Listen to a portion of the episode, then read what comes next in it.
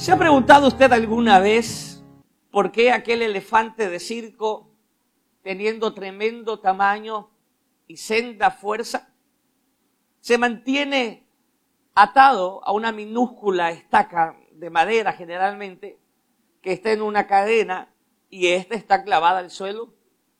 ¿Alguna vez no se ha preguntado y por qué no se suelta si lo puede hacer? ¿Por qué no sale de ahí? E, este elefante no solo tiene el poder para arrancar esa cadena y la estaca, tiene el poder para arrancar un árbol de raíz.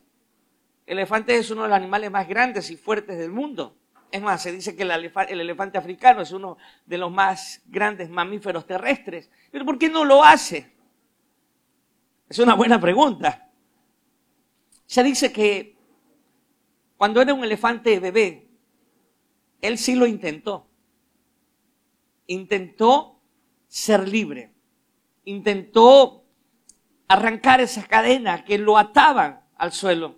Y lo intentó una y otra vez con todas sus fuerzas, puso todo su empeño, pero ¿sabe qué? No lo logró. Y ahora que es un elefante adulto, ya no lo intenta. ¿Por qué? Y aquí está lo interesante. Porque en su memoria, en su mente, está grabado todos aquellos momentos, están grabados aquellos momentos que él intentó ser libre, pero no lo logró. Y entonces, ahora en el presente ya no lo intenta, ya no lo hace, ya no se esfuerza. ¿Por qué? Sencillamente porque él se rindió, se ha rendido, se ha resignado. Dice, ¿por qué? Ya en el pasado lo intenté, no sucedió nada, no obtuve victoria, no logré nada, ya no lo voy a intentar porque, ¿para qué? ¿Para qué lo haré? Si no, no lo logré en el pasado, no lo voy a hacer en el presente. Si no lo hice ayer, no lo haré hoy. Y mire, amados, muchas veces, al igual que este elefante de circo, nos decimos, ¿Para qué lo voy a intentar de nuevo? Ya toqué puertas ayer, no se abrieron. ¿Para qué voy a seguir tocando puertas? Busqué una sanidad ayer, busqué una cura ayer y sigo enfermo.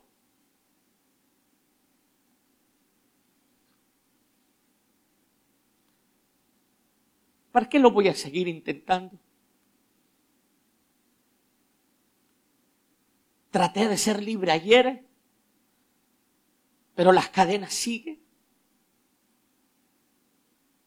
¿Para qué seguir luchando? Traté de que mi matrimonio sea diferente ayer y luché con todas mis fuerzas, podrá decir alguien. Pero las cosas siguen iguales. Y muchas veces sentimos que nos hemos rendido. ¿Para qué seguir peleando? ¿Para qué seguir luchando? He intentado ser un hijo de Dios, un buen cristiano, pero no lo he logrado. He caído una y otra vez, alguien podría decir. He intentado servir al Señor con todas mis fuerzas. He puesto la mano en el arado del servicio, pero las cosas no han ido bien. ¿Para qué seguir intentándolo? Fracasé en el amor ayer. No me valoraron. ¿Para qué creer nuevamente en alguien? ¿Para qué darle mi amistad a alguien si ayer me traicionaron? ¿Para qué darle mi confianza a alguien si ayer no la supieron valorar? Y al igual que el elefante de circo, ya no lo intentamos. Hemos decidido no seguir peleando. Hemos decidido no seguir intentándolo. Sencillamente porque en nuestra memoria están todos aquellos momentos en que Quisimos, pero no pudimos. Pero hoy el Señor te dice y te ha convocado, iglesia, para decirte y para decirme que Él puede hacer todo nuevo. Y que no importa lo que sea imposible. Jesucristo dijo, ¿hay algo imposible para los hombres? Sí, claro que sí. Pero ¿habrá algo imposible para Dios? Por supuesto que no. No hay imposibles para Él. Y hoy el Señor nos ha convocado para eso, para decirnos, aunque lo hayas intentado y no hayas logrado nada, ten la certeza de que en mis fuerzas todo puede ser nuevo. Y el Señor hoy te dice de partida, no te rindas. Hey, iglesia, no te rindas. No te rindas. Aún no suena la última campana. Le dijeron a Rocky, aún no suena la última campana, no te rindas. no tires la toalla. Es tiempo de ponerse de pie. Hemos caído. Levantémonos. Hemos fallado. Levantémonos. Hemos cerrado iglesia. Levantémonos. Hemos fallado. Levantémonos. El Señor sigue con sus manos extendidas. No te rindas. El Señor te dice, no te rindas. Alguien dice amén por aquello. Los profesores de Thomas Edison le dijeron a sus padres que era demasiado tonto para aprender. No lo querían tener en la escuela primaria. Y en sus dos primeros trabajos formales, ya siendo un adulto, lo despidieron porque decían que era muy poco productivo. ¿Quién es Thomas Edison? Aquel descubridor de un tremendo invento ¿ah? que, cambió la humanidad totalmente. Él es el, el que inventó la bombilla de luz. Pero lo curioso también es que este fue un invento que a él le costó, dicen, mil intentos. Mil intentos. No, no fue la primera. No, no, no es que, ay, ayer lo hacemos así, no, no. Mil intentos para, para poder fabricar la ortodoxa bombilla de luz. Cierto reportero lo va a entrevistar y en la entrevista le hace una pregunta un poco eh, hostil tal vez. Y le dice, le pregunta, señor Edison, ¿Qué se siente? ¿Qué se siente fallar mil veces? ¿Qué, haría usted con él si fuera... En el nombre de Jesús recibe. ¿Sí o no? En el nombre de Jesús recibe y doble unción. Pero la respuesta de Tomás fue muy sabia. Él dijo, no, no, no, yo no fallé mil veces. La bombilla de luz es un invento de mil pasos. ¡Wow! Mire, siempre van a haber este tipo de reporteros que van a tratar de desanimarlo, que van a, van a tratar de decirle que usted no puede, que el Señor no hará nada con usted, que usted no podrá lograrlo. Y esta no es una charla humanista. Esta es una enseñanza de confianza en el Dios vivo. ¿Recuerda usted al joven y apuesto David? Al pastor de ovejas que luego fue el gran rey de Israel. Él fue un hijo muy obediente. Y esto, ojo, para los muchachos. Su padre Isaí le dice, anda a ver a tus hermanos, porque eran hombres de guerra y estaban enfrente de batalla con los filisteos. Anda a ver, mira cómo están, llévales un poco de comida. David fue al campo de batalla y se encuentra con un panorama triste, muy triste. Y es que en el campo de los filisteos había un gran paladín. Usted conoce la historia. ¿Cuál es el nombre de este? Goliat. Pero nadie del, ejército israelita, ni uno solo, ni un alma viviente se atrevía a enfrentar a Goliat. En aquel entonces, algo que se acostumbraba es que habían peleas personalizadas entre un miembro de un ejército y del otro. Y el que ganaba llevaba la victoria para todo el ejército. Este paladín había estado por días, dice la escritura, que estaba por 40 días mofándose del ejército porque no israelita, porque no había nadie quien lo enfrente. Y cuando David se entera de esto, el muchacho, el, pastor de ovejas, entonces empieza a indagar. Y los hermanos de partida se burlan de él y dicen, ¿qué haces acá, loco? Ándate a cuidar las ovejas de papá. ¿Con, ¿Con quién las has dejado? Se las van a robar, las van a matar. Regresa, eso es lo que tú sabes hacer, es un pastor de ovejas. Deja que esta situación es para hombres. Ah, grandes hombres, ¿no? No, Ninguno tenía los pantalones para enfrentarse a Goliat. Entonces, él le dice al rey, rey, eh, leamos por favor. Primera de Samuel, capítulo 17. Leamos desde el verso 31. Fueron oídas las palabras que David había dicho y las refirieron delante de Saúl. Y él lo hizo venir. Ojo, ¿quién era Saúl? El jefe del ejército israelita. Esto es necesario. Era el jefe, no solo rey, sino jefe del ejército de Israel. Lo hicieron venir, verso 32, y dijo David a Saúl, no desmaye el corazón de ninguno a causa de él es decir, del gigante. Tu siervo, es decir, yo, David, tu siervo irá y peleará contra este filisteo. Imagínese usted, no siga leyendo, quédese ahí. Dice, rey, tranquilo, tranquilo. Yo me iré a enfrentar ante ese gigante, al grandulón, yo lo mataré. Pero inmediatamente, mire lo que le dice Saúl. Verso siguiente. 33. Dijo Saúl a David, no podrás tú ir contra aquel filisteo para pelear con él, porque tú eres muchacho. Y él es un hombre de guerra desde su juventud. oye muchacho, ¿cómo que tú vas a pelear contra el gigante?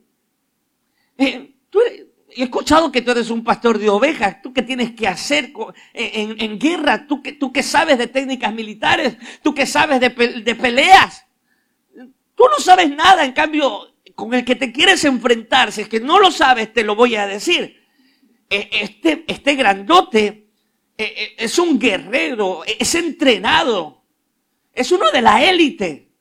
Desde pequeño él ha sido entrenado para la guerra Tú estás loco, no sabes a lo que te vas a meter, te van a matar. Mejor anda, anda y cuida las ovejas de tu padre, que te va a ir mejor. ¿No cree usted que estas eran suficientes palabras para que David tenga temor? ¿Para que David desista de la locura que quería cometer? Mire, siempre hay un reportero hijo de Dios, que al igual que Saúl, te va a decir, no podrás. Siempre va a haber un Saúl para un David. Muchas veces estas serán personas, muchas veces amigos, amistades, familiares, compañeros de trabajo, compañeros, los amigotes, los compadres. Y, tal vez alguno te ha dicho, ¿cómo que estás yendo a la iglesia? Oye, ¿por qué ya no nos vamos al boli en la mañana, el domingo? ¿Te acuerdas del el boli, la, cervecita mañanera, loco? ¿Qué pasa? No es que voy a la iglesia, que vas a la iglesia. Te ha dicho, hermanito, no me digas. Ah, una semana te doy. Una semana y vuelves con nosotros. A alguien tal vez le dieron dos. ¿Cuánto tiempo le dieron a usted? Una semana te doy. Tú no perteneces a ese mundo. ¿Cómo que cristianito? Eso es para fanáticos, religiosos, no tienen nada que hacer. que justifican, fanáticos que justifican su ignorancia de cultura en fanatismos y tonterías. ¿Mm? otras veces este Saúl es el mismo diablo que te dice, uh, no hay nada que hacer para ti, que estás yendo a la iglesia. Eso no es para ti. Si tú, tú cristianito, no, a Ministerio Rey de Gloria, uh, eso no es para ti. Tú no perteneces allí, tú perteneces acá, tú eres mío, te dice el diablo. Y va más allá, porque Saúl en este momento es tipo del diablo. Al igual que le dice David, tú no podrás. Satanás nos dice, sí, tú no podrás, tú no podrás ser libre de aquel azote. Tú no podrás ser libre de aquella sanidad que Dios te va a sanar. No lo creo. Que tu familia va a ser restaurada. No lo creo. ¿Cuántos años lleva casado? Ah, tantos años. Y tu marido en todos estos años sigue siendo el mismo. ¿Tú crees que va a cambiar? ¿Tú crees que va a cambiar tu mujer?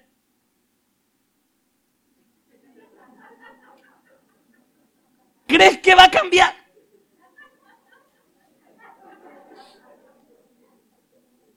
¿Crees que tus hijos van a cambiar? ¿Crees que tu, tu hijo, el que se fue rebelde, va a, devolver, va, a va a volver a la casa? Estás loco, te susurra Satanás.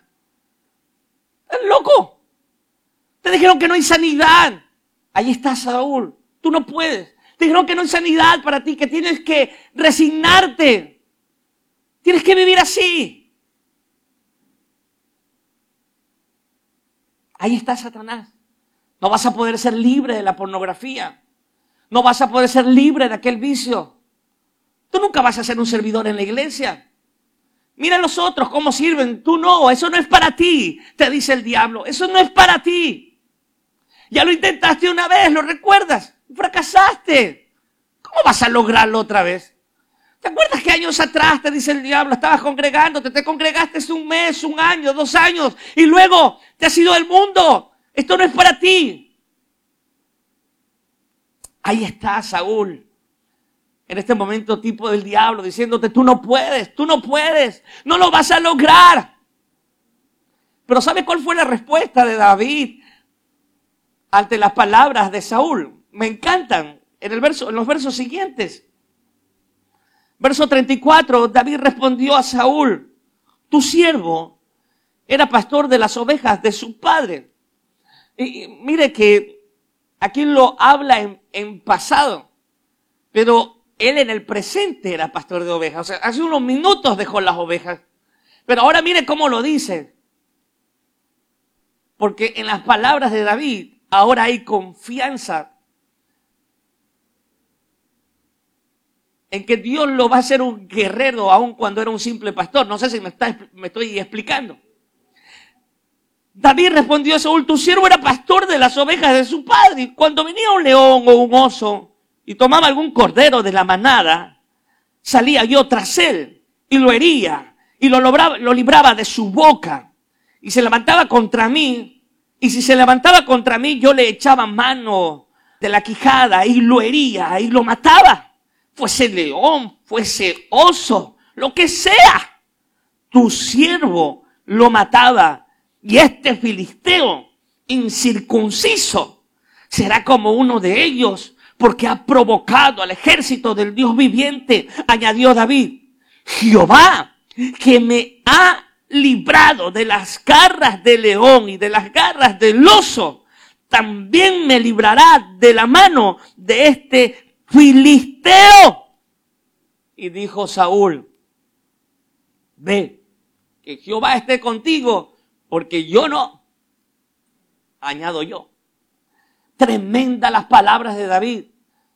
Oh rey, oh general, es verdad, es verdad que yo soy un simple pastorcito, pero cuando he tenido que pelear por mis ovejas, dice David, sea león, sea oso, o cualquier fiera, el Señor me ha dado la fuerza para hacerlo. Él ha estado conmigo, dice David.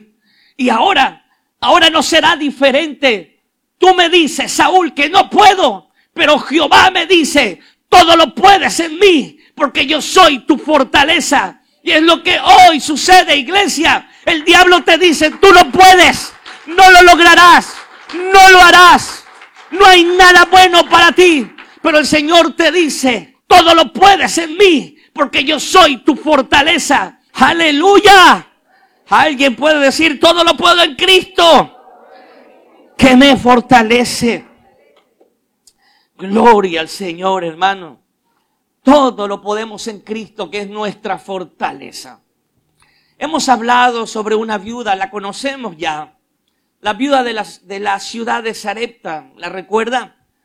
Se presenta el profeta Elías ante ella y le pide que le dé de comer y de beber.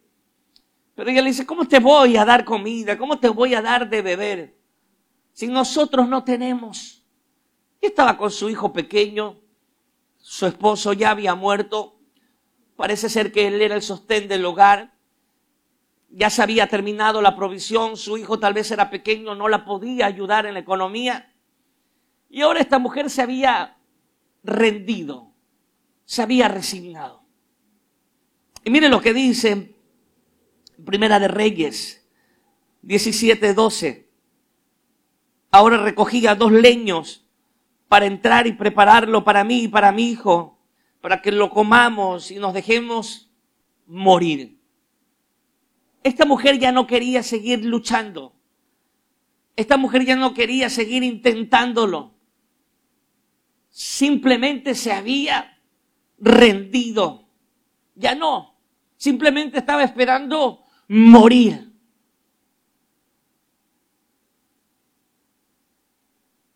¿Cuántas veces ya no hemos querido seguir intentándolo? ¿Cuántas veces hemos dicho hasta aquí? Ya no más. Ya no puedo. Hasta aquí llegué. Ya no hay nada que hacer. Solo voy a esperar morir. Solo voy a esperar que las cosas sigan su rumbo.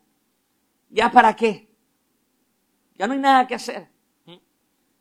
Nos hemos rendido, nos hemos resignado, al igual que esta viuda. Pero la Biblia también nos enseña sobre otra viuda, que es la antítesis a esta. Veamos, por favor, Evangelio según Lucas, capítulo 18, verso 1. También les refirió Jesús una parábola sobre la necesidad de orar siempre y no desmayar diciendo, había en una ciudad un juez que ni temía a Dios ni respetaba al hombre. Y había también en aquella ciudad una viuda, la cual venía a él diciendo, hame justicia de mi adversario. Y él no quiso por algún tiempo, pero después de esto dijo dentro de sí, aunque ni temo a Dios ni tengo respeto a hombre, sin embargo, porque esta viuda me es molesta, le haré justicia y no sea que viniendo de continuo me agote la paciencia. Si se da cuenta, mientras una viuda ya no quería seguir peleando, mientras una viuda ya se había rendido, la viuda de Sarepta, la viuda de esta parábola que nos refiere el Señor Jesucristo, no, ella no se rendía iba día tras día ante el juez para que le resuelva su caso. Hazme justicia. Y este juez era un juez malvado que no, no tenía compasión por los hombres, mucho menos temía a Dios, dice el Señor en la parábola. Y todos los días esta viuda iba ante su presencia y le decía, juez, por favor, hazme justicia de mi adversario. Juez, por favor, ayúdame, ayúdame al punto que este juez ya estaba incómodo y le hizo justicia no porque él era justo, le hizo justicia no porque él tenía compasión de ella, le hizo justicia porque ya estaba cansado de verle la cara todos los días. Le voy a hacer justicia ya. Oh hermano, esta es la actitud que como cristianos debemos tener. Este juez era injusto, pero usted y yo tenemos a un juez justo. Y este es Dios, el Dios vivo, el Dios poderoso. Y si un juez injusto hace justicia, ¿cuánto más un Dios justo, un Dios fiel, un Dios amoroso, un Dios compasivo, un Dios misericordioso? ¿Cuánto más si sus hijos clamamos a Él, no nos hará justicia? No podemos rendirnos cuando tenemos un Dios justo. No podemos resignarnos cuando tenemos a un Dios que hace justicia por nosotros. No podemos echarnos a morir cuando tenemos un Dios que puede cambiar nuestras circunstancias, hermano. Recuerdo que llevaba un año de matrimonio con mi esposa y las cosas se pusieron muy fuertes, como tal vez en algunos de sus hogares o tal vez lo está justamente ahora viviendo. el diablo usó a mi esposa. Y siempre contamos esto para testimonio, gloria de Dios y para vergüenza del diablo. Y para no alargarle el cuento, ella me dijo, Carlos, ¿sabes qué? Yo no te amo. Y llevé a mis pastores y les dijo lo mismo, yo no amo a Carlos. Y llamé a mis padres, que hoy están aquí, y le dijeron, le digo lo mismo, yo no amo a su hijo. ¿Sabe qué constituyó eso para un novato de la vida? Fueron momentos muy difíciles para mí. Y estoy hablando desde mi perspectiva, lógicamente. Recuerdo que en ese tiempo experimenté por primera vez lo que era la depresión. La señora Depre. Y por primera vez también pude saborear lo que conocía en teoría como lágrimas amargas. Y me di cuenta que no solo era eh, una frase de libros, sino era algo real. Las lágrimas amargas brotan cuando hay una pena intensa en el corazón. Y quiero hacer un paréntesis aquí y dirigirme a los solteros. Si no tomas buenas decisiones ahora, en el futuro tendrás lágrimas amargas. Si no decides bien con quién vas a pasar el resto de tu vida en el presente, en el futuro, te lo aseguro, vas a saborear lágrimas amargas. Y sigo en el paréntesis, los jóvenes me dicen, pastor, pero es que, ¿qué hago si mi corazón está enamorado? Ese es el problema. Dejarnos llevar por el corazón y no por la palabra de Dios. Un joven cristiano no se deja llevar por el corazón porque este es engañoso y perverso. Dice la escritura, un joven cristiano se deja llevar por la palabra de Dios. No puedes poner, querido joven, tus sentimientos por encima de la palabra del Señor, aunque te duela y aunque te sientas morir. Ahora, te lo aseguro, jamás el dolor que sentirás ahora, jamás se comparará al dolor que sentirás después aún, joven soltero, aún, estás en un vehículo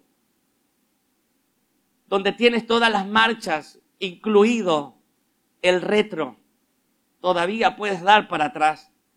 Pero hay un punto que llegarás en el camino donde tendrás todas las marchas menos el retro. Y no te tocará nada más que seguir, avanzar y avanzar hasta el día de tu muerte. Porque el matrimonio no es para unos días, ni para una semana, ni para un mes, ni para unos años. El matrimonio es para siempre y hasta que la muerte los separe. Por eso cuando Elisa me dice, voy a estar contigo aún después de la eternidad, yo le digo, hey, espérate, hasta que la muerte nos separe. Ese es el trato y el pacto. Cierro paréntesis. Fueron momentos muy difíciles para mí. Y vuelvo a decir, estoy hablando de mi perspectiva, aunque es una perspectiva muy objetiva. Pronto me di cuenta lo que estaba sucediendo en el ámbito espiritual. La Biblia dice en Juan capítulo 8 que Satanás es un homicida. 8.44, un homicida y un padre de mentiras. Me percaté que Satanás quería destruir mi matrimonio. ¿Y sabe qué? Yo tenía dos opciones. O rendirme o no hacerlo. Y tomé la decisión de tomar el papel de la viuda y todos los días acudía ante el juez justo, cada día de mi vida, y le decía, Señor, hazme justicia. Señor, toma a mi mujer, toma a mi esposa, toma su mente, toma su corazón. Señor, obra en mi matrimonio. Es lo que Satanás quiere hacer. Él quiere destruir tu matrimonio, como destruyó el mío, como quiso destruir el mío. Quiere destruir tu matrimonio. Él quiere destruir tu familia. Él quiere destruir tu hogar. Querido joven, Él quiere destruir tu futuro. Él sabe el potencial que Dios tiene contigo, querido joven, y por eso hará lo imposible para destruir el plan de Dios para con tu vida. Pero sabe que no lo logró. No lo logró. Porque sirvo y amo a un Dios vivo y a un Dios fuerte. Si Satanás hace 20 años hubiera destruido mi matrimonio, hoy yo no estaría aquí predicando su evangelio. Y hoy usted no estaría aquí como cuerpo de Cristo. Si se da cuenta lo que el diablo quiere hacer, lo quiere hacer al igual que conmigo, con usted. Hoy en día no puedo decir que tengo un matrimonio perfecto, porque ni el, ni el matrimonio de Adán y Eva fue perfecto. No existen matrimonios perfectos, pero sí bendecidos y victoriosos. Y puedo decirles que tengo un matrimonio bendecido, aunque es complicado, pero muy bendecido. Siempre bromeo con mi esposa. Creo que cada domingo la traigo a colación y la bendigo realmente porque es una mujer de Dios. Iglesia, no te rindas. Cualquiera sea la situación que estés atravesando, no te rindas. No te rindas, iglesia. No te resignes. No hagas como el elefante que lo intentó y porque no lo logró ya no lo intenta más. No. Es tiempo de levantarnos, pero no en nuestras fuerzas. ¿eh?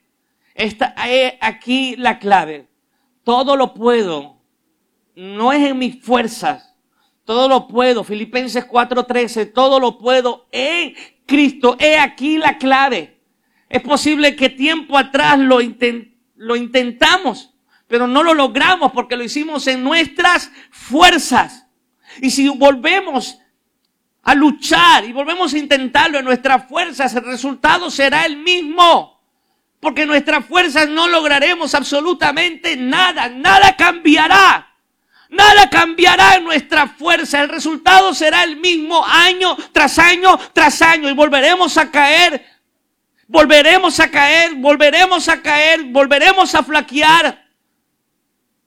Porque lo haremos en nuestra fuerza. Pero si hoy decidimos confiar en la fuerza del omnipotente, si hoy decidimos confiar en el Dios en quien confió David, más allá de lo que te diga Saúl, más allá de lo que te diga un reportero, más allá de lo que te diga el diablo, el Señor te dará la victoria porque Él no es juez injusto, Él es juez justo y hace justicia conforme a su voluntad para todos aquellos que en Él crean y en Él clamen y a Él clamen.